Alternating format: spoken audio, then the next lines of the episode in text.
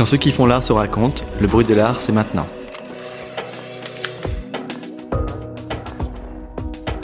Nous sommes Florian Champagne et Victoria Le Salama.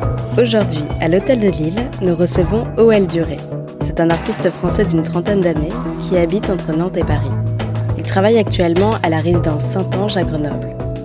Après des études à l'école des beaux-arts de Nantes, OL Duré consacre ses recherches plastiques à l'esthétique do-it-yourself. Il synthétise ses recherches à l'occasion de deux publications titrées I Can Do Anything Badly. Tout en restant fidèle à cet esprit DIY, son travail est aujourd'hui une série de fictions dont les chapitres et les univers sont composés par les pièces qu'il crée. Chacune de ces pièces dévoile une facette d'une histoire qui lui préexiste, écrite par OL. Dans cet épisode, O.L. Duré nous raconte comment il construit ses fictions et les œuvres qui les accompagnent, évoque son goût et son intérêt particulier pour le spectacle vivant, et enfin nous livre sa lecture du marché et de l'histoire de l'art d'aujourd'hui. Bonjour. Bonjour. Bonjour O.L. En une phrase, comment est-ce que tu te présenterais à quelqu'un qui ne te connaît pas? Eh ben, je suis un jeune artiste français et je ressemble à Harry Potter. Qu'est-ce que tu dirais de tes travaux à quelqu'un qui ne les a jamais vus? Je dirais que mes travaux, euh, euh, ce sont des histoires et qu'il ne faut pas essayer de les voir autrement. Des histoires du coup fictives, des histoires de... Ouais, euh, des histoires, euh, des histoires que j'écris, des histoires qui, qui se racontent et que euh, les œuvres sont, sont des supports, des étapes de ça. Et elles sont remplies de clins d'œil et de, de renvois entre elles à l'histoire de l'art, à plein de, plein de choses. Tu as étudié aux Beaux-Arts de Nantes. Au moment où tu commences tes études, est-ce que tu avais le sentiment que l'art était un domaine accessible? Moi, je suis rentré à l'école des Beaux-Arts un peu euh, rapidement. C'était pas une question parce que euh, ayant grandi à Nantes, je faisais l'école des Beaux-Arts de Nantes, c'était une espèce de continuité simple pour moi qui euh, ne soulevait pas euh, d'autres questions en fait. C'est-à-dire que euh, l'école était un microcosme en soi dans lequel j'étais plus ou moins présent. Mais l'idée d'un monde professionnel de l'art, c'était vraiment un, même pas envisageable. Enfin, c'était quelque chose que j'imaginais pas du tout. Mais qu'est-ce qui t'a amené alors à faire cette école? Euh... en fait, parce que je crois que tu faisais une option art plastique au lycée. Ouais, c'est ça. ça. J'étais amoureux, je voulais rester à Nantes et donc du coup j'ai tenté le concours à Nantes et aux écoles d'art de Bretagne. Avant d'aller euh, faire le concours des écoles d'art de Bretagne, j'ai été reçu à Nantes, donc je suis resté à Nantes. En fait, j'ai passé un concours, je suis rentré là. Euh, je dirais que la, c'est la dernière année, les derniers mois de la dernière année à l'école d'art où euh, j'ai commencé un peu à comprendre que ça allait bientôt se finir et, que, que, voilà donc bon, c'était le flip complet j'ai imaginé mille scénarios sachant que j'ai aussi voulu abandonner l'école d'art des milliers de fois. Enfin voilà. J'ai été pas si investi que ça pendant mes études. La dernière année a été une année où je me suis plus investi et où du coup j'ai compris que c'était la fin aussi. Et c'est après j'ai immédiatement déménagé à Paris et, et, je me suis rendu compte que de toute façon, si je produisais pas des pièces, euh, ça n'allait pas. Donc euh, j'ai continué comme ça en fait. Et après j'ai eu assez de chance pour que les choses démarrent assez vite, mais euh, ça s'est fait de manière assez euh, simple. Et finalement, qu'est-ce qui t'a sensibilisé à l'art au début? Avant le, le, les arts visuels, je pense que j'ai toujours eu plus une sensibilité et été amené euh, vers le spectacle vivant. Pas tant en pratique qu'en spectateur. J'allais beaucoup au théâtre, euh, j'allais voir de la danse, j'allais voir beaucoup de choses. Enfin, ça, c'est plutôt un background que j'ai. Bah, L'art, euh, c'était pas euh, quelque chose qui était là. Après, à part une espèce de pratique de dessin un peu compulsive qui, qui amène un conseiller de l'éducation nationale à dire euh, allez hop, fais ça, ça va être cool. Mais non, il n'y a pas de truc euh, transcendantal comme ça, je sais pas. C'est plutôt euh, un cheminement euh, hyper euh, euh, éducation nationale.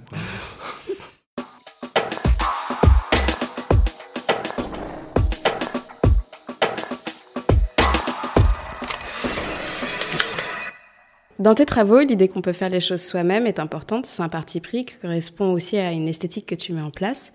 Par exemple, l'installation Leftovers de 2012, tu réalises des sculptures à l'aide de choses que tu trouves dans ton atelier. À quel moment est-ce que tu commences à développer cette esthétique? Juste après mon diplôme euh, des beaux-arts, parce que euh, quand j'ai passé mon diplôme à la fin des beaux-arts, j'avais pas vraiment de pièces. Et surtout, j'ai tout bazardé tout de suite pour un peu euh, euh, voilà, reprendre avec ce qu'il y avait après. Et j'ai entamé une sorte de compilation, de recherche justement sur euh, le bricolage et une esthétique do it yourself, justement qui soit pas une, une esthétique cheap, parce qu'on n'a pas d'argent, on fait ça, mais qui soit un positionnement. Et donc, c'est des pièces qui sont des trucs euh, hyper rapides. D'ailleurs, c'est des pièces qui n'ont jamais été montrées en dehors de sur mon site internet parce que, en fait, c'est allé euh, vite. Et, euh, et, ce qui a marqué toute cette démarche, c'était plutôt le livre que j'ai fait après. mais ouais, ça, vient dans l'année après les Beaux-Arts, en fait, vraiment. Ton travail semble impossible à limiter à une seule forme ou à un seul médium. Tout est possible, de l'opéra au jardin en passant par le film. Est-ce que cette position d'apprentissage continuel est importante pour toi? En fait, dans ma façon de travailler, euh, moi j'écris des histoires, j'écris des scénarios. Et de plus en plus, euh, je cherche surtout à trouver des, ressorts euh, d'écriture scénaristique. C'est vraiment ça qui va m'intéresser. Et c'est ça qui, qui va induire les, les formes qui vont être produites. C'est-à-dire que je vais écrire une ébauche de scénario, comme, comme ce que je suis en train de faire en ce moment, par exemple, et je vais le, le, le découper en, en tranches, quoi, en chapitres, et en fonction des opportunités que je vais avoir de production, d'exposition, ou pas d'ailleurs, parce qu'un film, il n'y a pas forcément besoin de le montrer immédiatement, je vais euh, définir les moments qui me semblent importants d'être traités de telle ou telle manière. Et, de cette façon-là, euh, je ne suis pas du tout euh, à m'enfermer dans un même répertoire technique. Ensuite, je teste assez régulièrement d'autres techniques, mais ça c'est aussi lié à la, structuration de mon atelier et de ma production, qui fait que je travaille avec des, euh, un associé avec lequel on, discute aussi beaucoup de justement de, de, choses, on teste des matériaux, voilà pour, pour, pour rigoler aussi quoi. Donc euh, ça m'amène à, à, être assez souple pour glisser euh, sur d'autres techniques et tenter des choses. Coup, il y a aussi ce jeu de de ne pas être tout le temps dans un terrain conquis et d'essayer de maîtriser d'autres techniques que tu maîtrises pas encore L'idée de la maîtrise et de la technique, c'est très compliqué justement parce que à plein d'égards, il y a plein de pièces que j'ai faites qui, techniquement, d'un point de vue euh, euh, d'expertise, euh, pourraient certainement être considérées comme des ratés. Mais euh, mais après tout, on s'en fout parce que c'est pas la valeur de l'œuvre. Euh, ce qui est très intéressant d'ailleurs, surtout quand on a des gens dans des expos qui nous disent que c'est mal fait, bah, c'est génial, quoi. Et c'est incroyable. En, moi, ça m'est arrivé en 2016 qu'on nous dise que c'était mal peint. Enfin, c'est quand même incroyable. Enfin, mais bon, voilà. Euh... Comment t'as pu, comment t'as rebondi à cette critique? C'était à la FIAC, c'était un mec qui me disait c'est dommage que ce soit mal peint, et donc je lui ai dit c'est dommage parce qu'elle est déjà vendue. mal. Voilà. mais mais euh, ce, que je, ce que je veux dire c'est que oui en termes de maîtrise il n'y en a pas euh, parce que parce que je cherche pas ça, mais euh, en fait, peut-être que d'une certaine façon, de toute façon, il y a plein d'œuvres que je produis, comme ce sont des éléments de narration qui sont plus de l'ordre presque de euh, certains ont une certaine ambiguïté entre le, le props, le, vraiment l'accessoire, l'objet euh, d'appui euh, d'autres choses. Et, du coup, parfois, peut-être que j'évacue justement plein de choses de bien façon, si je sais pas si ça existe, euh, à cet égard dans la, dans la conception, parce que c'est vraiment pas ça qui m'intéresse. Il y a peut-être, il y a plein de moments où il y a une recherche d'effet avant tout, en fait. Cette idée de d'écrire des scénarios, elle arrive quand dans, dans ton travail? Dès le, enfin, dès le début, dès la fin des Beaux-Arts, pareil? Ou c'est euh... Ça, c'était pendant. En fait, moi, je suis arrivé à mon diplôme avec un, une sorte de métafiction. Euh, euh, hyper bancal, avec pas d'objets, ou alors des objets qui étaient montrés, qui étaient plutôt des objets que des œuvres, euh, ce qui était quand même hyper compliqué, parce qu'on attend d'un étudiant euh, qui termine son cursus aux beaux-arts d'affirmer des choses aussi d'un point de vue esthétique, d'un point de vue du, style. Moi, il n'y avait pas, quoi. il n'y avait rien. C'était voilà. Et donc ça, c'était un truc que j'aimais bien. Et puis j'aime bien l'idée. Euh, euh, voilà, un peu euh, héroïque, d'une épopée, euh, d'un truc qui s'en va comme ça. Et, et donc, j'ai eu une petite phase de transition qui est celle juste après les Beaux-Arts, donc notamment la pièce dont vous avez parlé tout à l'heure. et puis, et puis j'ai écrit ce premier bouquin qui est une histoire que qu'on a cru très documentaire, mais en fait, il y a plein de trucs faux dans ce livre. Enfin, voilà, c'était aussi une histoire pour moi. Et juste après, j'ai recommencé. En fait, j'ai voilà, j'ai écrit une histoire, j'ai tourné un film, euh, et c'était reparti quoi. Aujourd'hui, le, je dirais que ce qui devient compliqué pour moi, c'est justement de euh, de pas avoir cette façon de travailler en chapitrage euh, qui devienne une sorte de moto, euh, parce que euh, voilà, ok, bon bah tu vois une expo, une deuxième, une troisième, à la fin tu sais qu'il y a un film, hop, et ça, c'est compliqué, justement. Et du coup, c'est aussi compliqué de euh, voir quelles peuvent être les étapes et où est-ce qu'une fiction se situe, euh, quel à côté il peut y avoir. Euh, enfin, il y en a plein. Enfin, euh, justement, aujourd'hui, dans les, dans, les, dans les formes narratives, euh, par exemple dans les séries télé, c'est quand même assez génial de se rendre compte qu'une bande-annonce ou qu'un trailer même, un truc de 5 secondes, est un objet en soi euh, narratif euh, et qui a rien à voir, qui reprend des images qui sont pas dans la série, qui, qui mais qui en, en 5 secondes envoie un signe comme ça. Ça, c'est vraiment ce qui m'intéresse en ce moment, en fait. Mais c'est pas le plus facile. Quelles œuvres littéraires ou œuvres, quel que soit le médium, t'influencent? Ben, euh, ces dernières années, sur, tout ce qui est écriture, moi, c'est vraiment euh, certains auteurs, euh, surtout David Foster Wallace, Thomas Pynchon, Don DeLillo. Ben, déjà, en fait, je me suis remis à lire il n'y a pas si longtemps que ça, donc c'est hyper catastrophique, parce que j'ai à peu près 10 ans de ma vie où j'ai pas lu de roman et que des bouquins hyper chiants d'histoire de l'art et c'est un problème mais de travailler sur des formats narratifs à un moment c'est pas juste en regardant des objets euh, de vidéo qu'on peut y arriver. Il y a aussi plein d'autres choses. Et notamment cette bande de, d'écrivains qui, qui, vient euh, au tournant des années 80-90 vraiment influencer énormément de choses, même en écriture euh, scénaristique. Et donc là, il y a des trucs vraiment, vraiment à prendre très fort qui restent encore aujourd'hui dans le cinéma ou dans la, dans la réalisation audiovisuelle. C'est quoi, par exemple, ces trucs? Oh bah c'est tout, c'est tout ce qu'aujourd'hui on, bah par exemple l'idée du spin-off, en fait, tout simplement quoi. Le spin-off, c'est typiquement un truc qui vient de la littérature, en fait.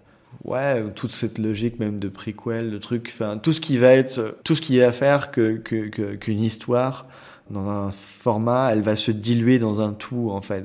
Et c'est un peu l'ambition, je pense, de pas mal de gens qui, qui à un moment euh, travaillent de la fiction, c'est peut-être de de faire le bouquin de tout, quoi. Enfin, de faire un monde avec. Ouais, euh... c'est un moment, euh, voilà. Et il y a des livres comme ça qui donnent un peu le vertige parce qu'on sent qu'il y a des tests, euh, mais on n'y arrive pas, on devient fou, en fait, je pense.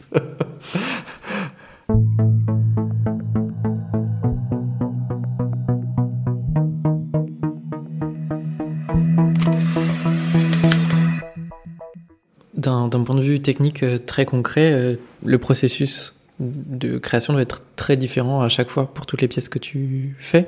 Comment est-ce que tu l'abordes? Comment est-ce que tu l'envisages?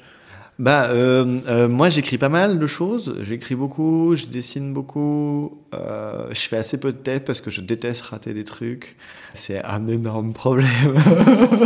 et, euh, et, ça va très vite en fait, parce que euh, à l'atelier je travaille avec un, un, un super associé euh, qui connaît mon travail par cœur et qui et c'est avec lui que je vais débriefer pas mal de choses d'un point de vue technique. C'est lui, c'est quelqu'un qui, adore chercher aussi euh, plein, de, solutions techniques. Mais euh, après, les choses vont assez vite. Hein. Il y a beaucoup de choses qui sont de l'ordre de l'intuition, puis il y a beaucoup de choses que je vois, que je stocke J'imagine comme beaucoup d'artistes, énormément de banques d'images, de. Photos de pages de bouquins, de machins, de trucs. Mais tu m'as pris un truc, par exemple, faire un jardin comme tu avais fait à la Fondation Louis Vuitton et faire passer un casting, comme il a fallu le faire pour euh, la performance que tu avais faite au Palais de Tokyo. Euh, c'est quand même très large et les... Par exemple, pour faire passer un casting, est-ce que tu es allé chercher un directeur de casting? Est-ce que tu as fait tout le casting toi-même? Euh, Le truc, c'est que à côté, enfin à côté, avec hum, ce que je fais en tant qu'artiste, j'ai une structure de production par laquelle on travaille aussi beaucoup avec le spectacle vivant. Ce qui nous permet, avec mes associés, en fait, d'avoir vraiment une flexibilité importante sur les techniques aussi, euh, de euh, euh, la danse, le théâtre, euh, l'éclairage, euh, le son plateau, le son studio. Et donc du coup, en fait, moi j'ai une palette assez importante euh, technique à disposition parce que cette structure de production, on l'a depuis 11 ans. On a beaucoup de matériel, on a beaucoup de connaissances, on a beaucoup de gens autour de nous qui ont des compétences spécifiques pour des choses. Et par exemple, un casting, en fait, c'est hyper simple. Enfin, moi, j'ai passé un coup de fil à un metteur en scène qu'on a accompagné sur des scénos avec lequel moi je voulais travailler. En fait, je suis invité au Palais de Tokyo, je l'appelle, je lui dis, en fait, euh, j'ai dit qu'on avait un projet ensemble, ce qui n'était pas vrai, donc maintenant il faut qu'on s'y mette. On y va. Euh, moi, les acteurs avec qui il travaille, euh, je les connais, on caste euh, rapide et puis, puis on y va. Hein. En fait, c'est les choses sont hyper fluides en fait dans la production. Enfin, pour le moment en tout cas parce que ça fait longtemps euh, que qu'on produit beaucoup de choses. Euh, c'est-à-dire pas que mes œuvres, qui sont déjà de plein de techniques, comme on l'a évoqué. Donc du coup, ça va très vite, en fait, tout le temps. Est-ce qu'il y a une forme que tu n'as pas encore explorée, que tu aimerais explorer dans le futur? Alors j'ai longtemps cru que j'avais envie de faire un long métrage. Et en fait, je crois que c'est hyper chiant. Parce que euh, j'ai écrit, j'ai passé 4-5 mois à écrire un scénario une fois. Je crois que c'est le truc le plus mauvais que j'ai jamais écrit. Il y a très peu de gens qui l'ont lu et tant mieux. Euh, enfin, moi, je ne refais jamais ça de ma vie, quoi. C'est clair. c'est hors de question. Euh, en revanche, j'aimerais, je pense, vraiment monter une forme de spectacle vivant. Un vrai truc. Ça, ça m'intéresserait vraiment. Enfin, a priori, c'est pas si compliqué pour moi, c'est pas si inabordable à plein d'endroits. Hein. Mais c'est comme tout, faire une bonne forme, c'est pas simple en fait. Et surtout sur un médium comme ça qu'on n'a jamais expérimenté. Euh, la performance qui a eu lieu au Palais de Tokyo euh, en avril dernier a été un bon test. Bon après j'ai des super comédiens et tout, c'était super quoi. Mais c'est pas une forme plateau ce qu'on a fait au Palais de Tokyo. C'est une performance de 5 heures où on peut se permettre de faire ça. On peut pas se permettre de faire ça sur un plateau sur une heure et demie. Enfin, je veux dire, c'est on peut pas regarder ça, c'est pas possible, quoi. Donc euh, c'est un autre truc. Alors c'est une question qu'on se pose avec le metteur en scène avec qui je collabore. Euh, je crois qu'on a très envie, on va voir. Euh, moi j'aimerais bien. Quand tu produis une œuvre plastique, tu maîtrises euh, les choses de A à Z. Là, il faut se fier à une équipe, etc. Ouais, alors après, je pense que ce qui est vraiment chouette, déjà, c'est de travailler avec une équipe parce que travailler tout seul, c'est pas très rigolo. C'est d'ailleurs pour ça que je ne travaille pas tout seul. Euh, là, moi, par exemple, bon, pour la, pour la performance au Palais Tokyo, c'était la première fois que je travaillais euh, avec des acteurs en dehors d'un contexte de tournage. parce qu'un tournage, c'est simple, c'est préparé. Moi, j'envoie toutes les infos aux acteurs, ils arrivent, ils sont euh, paf, costume, maquillage, bam, ils savent ce qu'ils ont à faire, c'est parti, quoi. On discute, euh, ils proposent des trucs, de toute façon, la caméra, elle tourne et c'est cool. Euh, là, c'était hyper différent parce qu'il fallait écrire 5 heures, on avait deux semaines. Donc, et, et c'était hyper drôle, ils se sont vachement moqués de moi parce que, bon, voilà, c'est pas comme ça qu'ils travaillent eux, mais bon. Et, en fait, on a fait énormément d'impro, tout simplement, parce que le cadre, il était en place, disons, la, la situation générale. Ils savaient comment c'était découpé. Euh, ce que c'était. Et ça a été que de la proposition de leur part. Donc ils avaient énormément d'accessoires et de costumes à disposition. On a cherché des choses, on a, on a, voilà, on a parlé, on a beaucoup débriefé. Et moi j'ai noté plein de trucs. Alors c'est ça qui se moquait vachement de moi. En fait j'étais au fond de la salle et je notais des trucs pendant qu'ils étaient en train de faire n'importe quoi pendant des heures, quoi. Et après on débriefait tout ce qui marche, tout ce qui marche pas. C'est comme ça qu'on a créé des répertoires en fait d'action. Et donc dans la performance, c'est ça qu'ils avaient tous en fait, des, des listes de, de choses et tous les objets qui étaient étaient là, en fait, ils étaient activés en fonction. Mais il y a quand même un truc de direction à tenir, je l'ai vu en fait. Euh, euh, et d'ailleurs, c'était super pendant le Palais de Tokyo d'avoir euh, Tanguy Malik Bordage que j'avais invité, parce qu'il sait tenir des acteurs en fait. et ça, c'est autre chose. Je pense que c'est pas simple, et donc trouver sa place là-dedans, c'est pas, c'est pas après, ce qui est génial, enfin moi, ce que j'ai trouvé génial avec les acteurs avec lesquels j'ai travaillé, c'est que c'est vraiment des gens euh, euh, qui étaient d'un enthousiasme et d'une bonne volonté pour pousser euh, la chose. En fait, ils cherchent avec toi, et c'est ça, c'est super, quoi.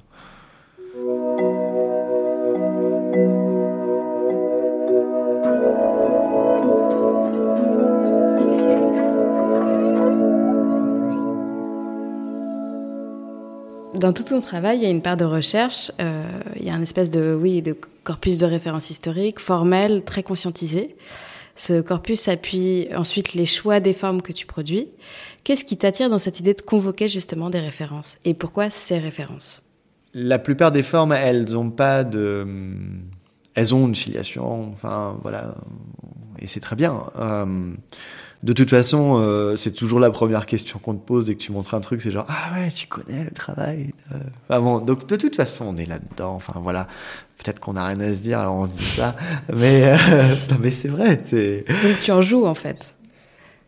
J'en ai joué à un moment pour faire des blagues, très clairement. Euh, qui étaient plus ou moins fines d'ailleurs, mais qui sont toujours planquées, comme ça je m'expose pas trop. Par exemple euh... oh, Il y en a une qui est un peu potage dans, dans, dans le premier, la première vidéo où il y a un, poulailler en forme de sol Lewitt, quoi. Bon bah voilà, euh, c'est rigolo, quoi. mais c'est nul. mais bon, mais, mais voilà. Euh, moi, je pense que c'est drôle et euh, j'aime bien jouer avec des formes. En fait, je suis pas dans une euh, euh déférence euh, comme ça, une histoire de l'art, ni dans une irrévérence. En fait, je m'en fous, quoi. Je trouve ça. Et voilà. En fait, après, le, le, le rapport à la citation ou à la référence, il est, euh, il a été de l'ordre de la blague. Il l'est moins aujourd'hui, quoique. En fait, il y en a encore. Enfin. Euh, l'idée de, de, générer une forme qui soit une euh, un événement euh, vraiment un, truc comme ça qui je pense qu'il faut être extrêmement égocentrique pour avoir cette prétention là et surtout aller chercher quelque chose dans l'art dont on a un peu rien à foutre je veux dire le concept de nouveauté en art est vraiment un truc idiot. Et donc, du coup, le, ce sont des outils d'une certaine façon, euh, mais parce qu'en fait, on ne peut pas s'en défaire. Et puis, c'est comme ça.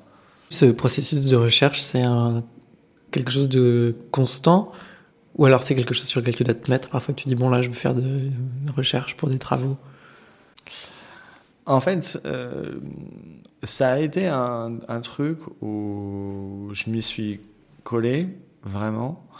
Euh, Aujourd'hui, c'est plutôt euh, dans la somme des choses que je vois et que je consulte parce que je... Enfin, je lis plein de trucs, quoi. C'est une catastrophe. Tous les trucs qui me passent un peu sous le nez, comme ça.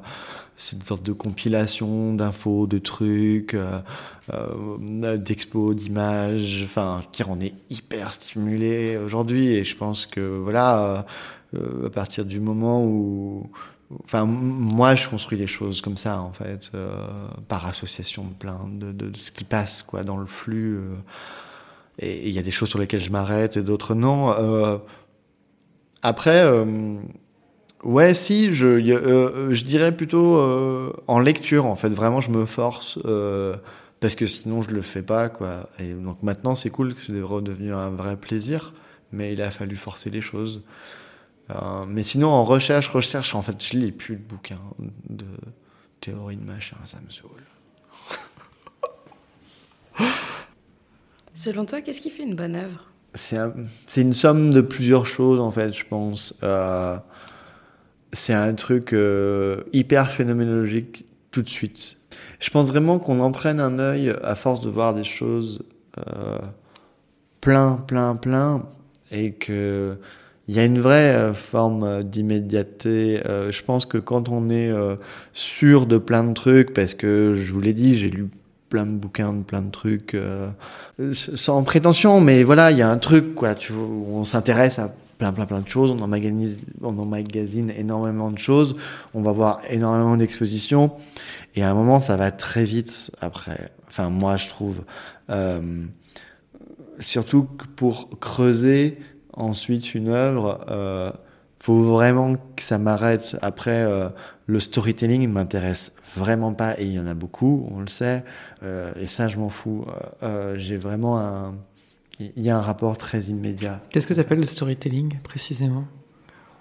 Oh, bah, Tout le machin autour des artistes. On a un discours hyper. On a un fantasme de, de, de l'artiste, de machin. Bah oui, bah tu sais, euh, il ou elle euh, a vécu 15 ans dans une cabane avec un castor, euh, tu vois, c'était pas facile, et là maintenant, tu, enfin, tu vois, quoi, genre, ça va, ok. On s'en fout. Moi, je trouve. Et c'est hyper prétentieux de dire ça euh, que, que, que moi enfin que moi ce qui m'intéresse va très vite et je le vois tout de suite parce que voilà j'ai des goûts euh, j'ai des œuvres autour de moi j'ai des œuvres chez moi euh, qui sont pas que de moi euh, voilà.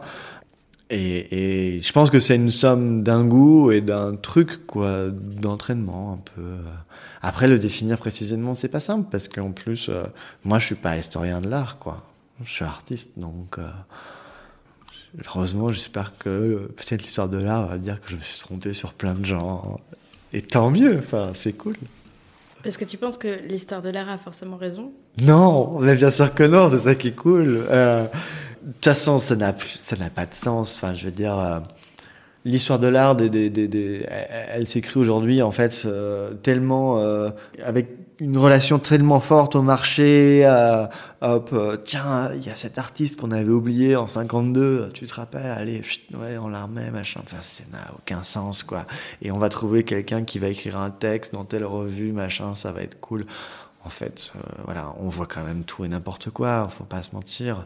Et c'est une grosse braderie, et, euh, voilà, c'est très bien. Hein. Mais, mais non, mais c'est vraiment intéressant, enfin, à un moment, euh, de considérer ce qu'on voit dans des institutions avec des gens qui font des choix et tout, ce qui est contestable aussi, certainement, mais enfin, des commissaires qui invitent des machins, des trucs, tac, tac, tac, et ce qu'on voit chez des gens qui ont, qui ont assez d'argent pour acheter des œuvres et vivre avec, ou les laisser en storage dans leur cave, ça c'est, ils font ce qu'ils veulent. Mais il y a un rapport comme ça, euh, un peu braderie, quoi. Enfin, je veux dire, vous avez vu la production. Enfin, moi, je sais que ça me crée parfois des angoisses, quoi. Un truc. Euh, même moi, enfin, j'ai eu énormément de production ces dernières années. Il y en a partout. Euh, c'est des caisses, ça veut dire qu'il faut les trimballer. Enfin, c'est vraiment un problème. Mais bon, voilà. Après, euh, il y a des gens qui font des expos et qui savent mettre ça en perspective. Et peut-être que sur leur travail, peut-être qu'ils ont raison, peut-être qu'ils n'ont pas raison. De toute façon, voilà, l'histoire de l'art, peut-être qu'elle n'existe plus. Et il y a les gens qui se réveillent et boivent leur café tous les matins face à telle sculpture ou telle peinture et ça leur fait juste plaisir en fait et vaut mieux qu'ils aient acheté ça plutôt qu'une reproduction de Marilyn Monroe chez Ikea en fait. Donc y a pour moi il y a un aspect brocante en fait presque quoi. Et c'est pas grave mais euh, euh, parce que si on revient à la question que vous m'avez posée au tout début qu'est-ce qui fait qu'on devient un artiste en fait c'est qu'il y a quand même encore par moment on se raccroche aux branches en pensant qu'il y a peut-être une valeur transcendantale de l'art et quelque chose d'ultra romantique en fait non moi, je pense pas. Il y a des œuvres. Euh, moi, ça me fait plaisir de vivre avec des œuvres et d'en voir parce que c'est nécessaire. Est-ce que c'est transcendantal et que ça va euh, traverser les âges euh, ou je ne sais quoi? Ça, j'en suis pas sûr, mais c'est pas grave. Du coup, qu'est-ce que tu penses de la FIAC bah moi je trouve ça cool. En fait, ce que, ce que, je trouve génial euh, dans la foire euh, et le rapport euh, à la collection, que ce soit, et c'est différent d'une collection publique, une collection privée, il y a plein de profils dans tous les sens et tout, c'est de se rendre compte à un moment, c'est de, de, de, de, de chuter en fait en tant qu'artiste d'un espèce de truc, d'une position peut-être un peu ultra conceptuelle, euh, voilà, genre héroïque, quoi, de, voilà. Et, euh, et en fait, on, on vend des, des machins, quoi. et c'est hyper drôle. Enfin, je veux dire, moi, je. C'est un rapport beaucoup plus trivial aux, aux œuvres, oui. Et oui, mais c'est bien, parce qu'en fait, c'est ça. C'est juste ça. Moi, moi, je sais que quand j'ai fait la FIAC, enfin, j'étais j'étais content et tout. Alors, c'était cool. J'avais mis ma petite veste et tout. J'étais sur le stand et tout. Ça m'intéressait. Et en même temps, j'étais un peu fier. Enfin, c'est normal. Enfin, il y a quand même un truc, quoi. Ça a été très intéressant de voir comment est considéré le travail. Et qu'en fait, in fine, on produit des objets. Enfin, il y a beaucoup de gens qui les prennent pour ça, en fait. Et pourquoi pas? Enfin, je veux dire, on est amené à tellement produire. Moi, je, je sais que les premières productions euh, euh, impulsées avec de l'argent qui n'était pas le mien, c'est 2013. Aujourd'hui, on est en 2019. J'ai plus de 100 œuvres dans mon inventaire. C'est n'importe quoi. Pour finir, quelles sont tes prochaines actualités? Eh ben, euh, après euh, cette exposition à la résidence Saint-Ange à Grenoble, je m'envole très longtemps pour la Nouvelle-Zélande, pour une résidence de 4 mois là-bas, où je vais tourner un film très drôle qui est la, dans la poursuite de ce que j'ai montré à, la Fondation Louis Vuitton en janvier dernier. Et ce que je produis actuellement à Grenoble le film que je vais faire, ainsi que l'installation qui a été montrée à la Fondation, tout ça va être remis dans une exposition personnelle en Allemagne, à Esslingen, à la Villa Merkel, en juin 2020. Et je travaille uniquement là-dessus. Well, merci de t'être raconté, d'avoir fait entendre ta voix au milieu du bruit. Où est-ce qu'on peut te retrouver sur Internet, sur Instagram, sur euh, Twitter, sur... Euh par, partout. Surtout sur Twitter, je suis hyper adon. Et du coup, c'est quoi ton, ton site, ton Instagram? C'est OL Durée, c'est pas très compliqué. Ouais, mon site c'est pareil, avec .com à la fin. Si vous voulez soutenir le bruit de l'art, n'oubliez pas de mettre des petites étoiles et des commentaires sur Apple Podcast. Nous tenons à remercier l'Hôtel de Lille d'avoir à nouveau accueilli le bruit. Merci également à celle et à celui qui a pris du temps pour partager ce moment avec nous. Nous revenons bientôt. D'ici là, pour ne rien rater, retrouvez l'actualité du bruit de l'art sur Instagram et Facebook et sur notre site lebruitdelart.fr.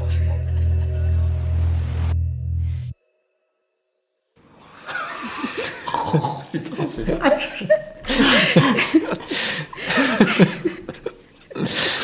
Et du coup, qu'est-ce qui t'a... énervé sur la Ah ouais, je sais pas. C'est monté quoi.